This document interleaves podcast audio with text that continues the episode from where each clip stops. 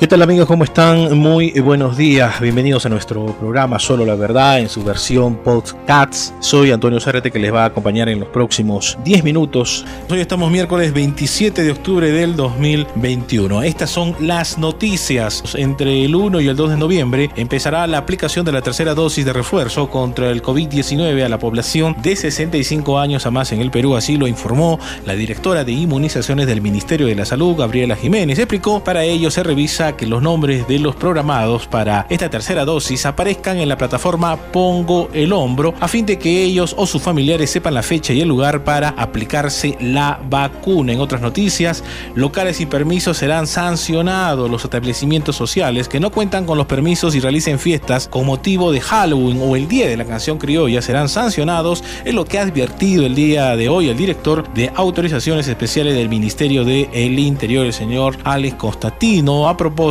de lo que está aconteciendo especialmente en la capital y se espera que las autoridades también de Arequipa, las policiales, se pronuncien el día de hoy, sino en el transcurso de las actividades en el marco de la seguridad ciudadana en los próximos días festivos. Y el presidente hace un llamado de unidad y consenso por el país, así es, un llamado a la unidad y a buscar consenso por el bien del país. Lo ha formulado ayer el presidente Pedro Castillo Terrones al rendir homenaje póstumo al congresista de Perú Libre por la región Tacna, Fernando Herrera Mamani, quien falleció el lunes. El mandatario participó en la ceremonia de honras fúnebres realizada en la sede del Congreso, acompañado por la presidenta del Consejo, Mirta Vázquez, y los integrantes del gabinete ministerial.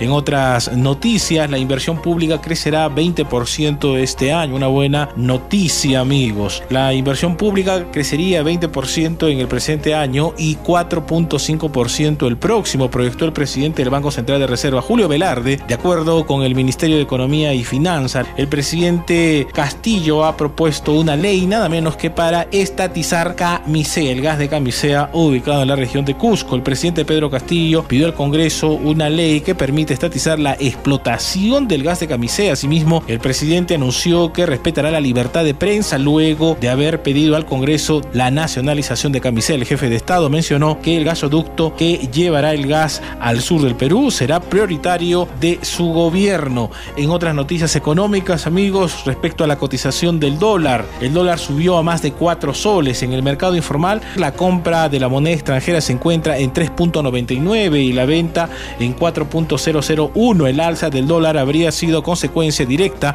tras las declaraciones del presidente Pedro Castillo sobre la estatización de Camisea y la Defensoría del Pueblo pide que se nombre a funcionarios probos en el gobierno regional de Arequipa. Ángel María Manrique, representante de la Defensoría de la región solicitó que se designe a la brevedad funcionarios con probidad e idoneidad a asumir los cargos en la gerencia general del gobierno regional, la dirección de la Autoridad Autónoma de Majes Autodema y la representación del gobierno regional en el directorio de SEDAPAR, instituciones que están en orfandad de autoridades luego de que muchas de ellas estén siendo investigadas por el caso de los hijos de El Cóndor. Y más consecuencias a raíz de las irregularidades y las denuncias que se están investigando en torno al presidente regional Elmer Cáceres Lica. Y es que el gerente de transportes ha renunciado a su cargo. Así es, Luigi Mendoza Sota, amigo y funcionario de confianza de Elmer Cáceres Lica y titular de la Gerencia Regional de Transportes, renunció a su puesto tras la detención del gobernador y sus funcionarios. El titular de transporte presentó el lunes por la tarde su carta de renuncia con carácter irrevocable ante el nuevo titular del gobierno regional, el señor Walter Gutiérrez Cueva. En el escrito explicó que desde que asumió la dirección en esta gerencia en octubre del 2020 realizó su labor con honestidad y principios. Prueba de ello es la inexistencia de denuncias que hayan empañado mi labor, es lo que ha escrito el señor Luigi Mendoza en sus cuentas personales. Y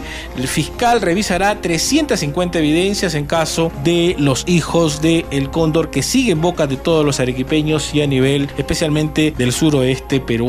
Tras el operativo, donde se detuvo al gobernador regional Elmer Cáceres, Yica y otras 13 personas, entre funcionarios, consejeros, dirigentes y policías, eh, por presuntos delitos contra la administración pública, el Ministerio Público realizará la verificación de al menos 350 evidencias. La información fue proporcionada por el fiscal provincial Arturo Valencia Paiva de la Fiscalía Corporativa Especializada en Delitos de Corrupción de Funcionarios de Arequipa, quien lidera el equipo a cargo de revisar lo incautado durante el allanamiento en las viviendas viviendas de los detenidos y las oficinas del gobierno regional, que consiste en diversa documentación, equipos celulares, memorias USB, entre otros. De otro lado, denuncian direccionamiento en servicios de mantenimiento de la red dorsal regional de fibra óptica. ¿Esto en donde En Cusco. Hemos ingresado ya a la parte final eh, con información también de la macro región sur. El Programa Nacional de eh, Telecomunicaciones Pronatel es el órgano encargado de promover el acceso y uso de los servicios públicos de telecomunicaciones como el Internet, en especial en zonas rurales. Sin embargo, este organismo de reciente creación no estaría cumpliendo una labor adecuada, pues amparada en un decreto legislativo, el 1509 pretende adjudicar un servicio de vital importancia para Cusco de forma indebida. Así es, se trata del servicio de la operación y mantenimiento de la red de transporte del proyecto de instalación de banda ancha para la conectividad integral y desarrollo social de la región de Cusco de aproximadamente 50 millones de nuevos soles. Y es que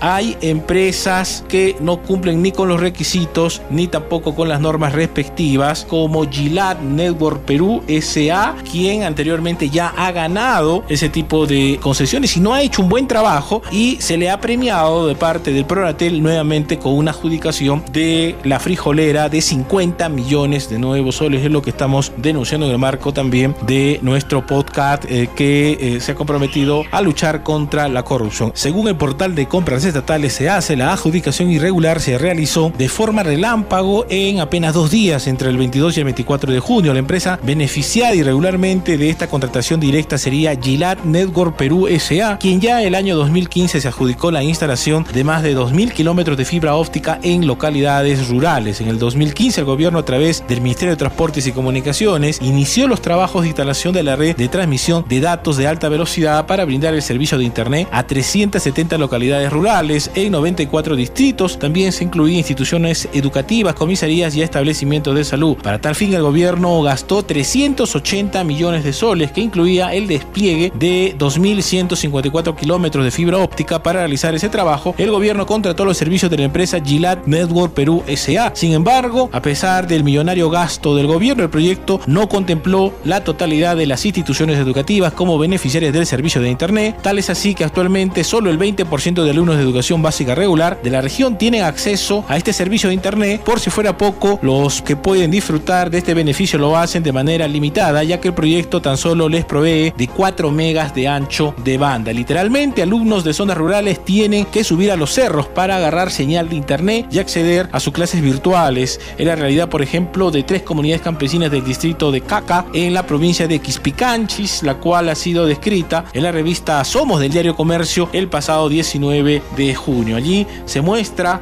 la molestia, por ejemplo, de María Quispe, directora de la institución educativa de la comunidad campesina de Quisinsaya, quien relata cómo sus alumnos y padres de familia tienen que subir al cerro Picutacuy para agarrar señal de internet. Es el drama que se vive también en otros poblados de el Cusco y es lo que está aconteciendo, amigos, en esta región con esa entrega irregular de un proyecto de 50 millones de nuevos soles a la misma empresa que no cumplió anteriormente con lo pactado cuando contrató con el gobierno.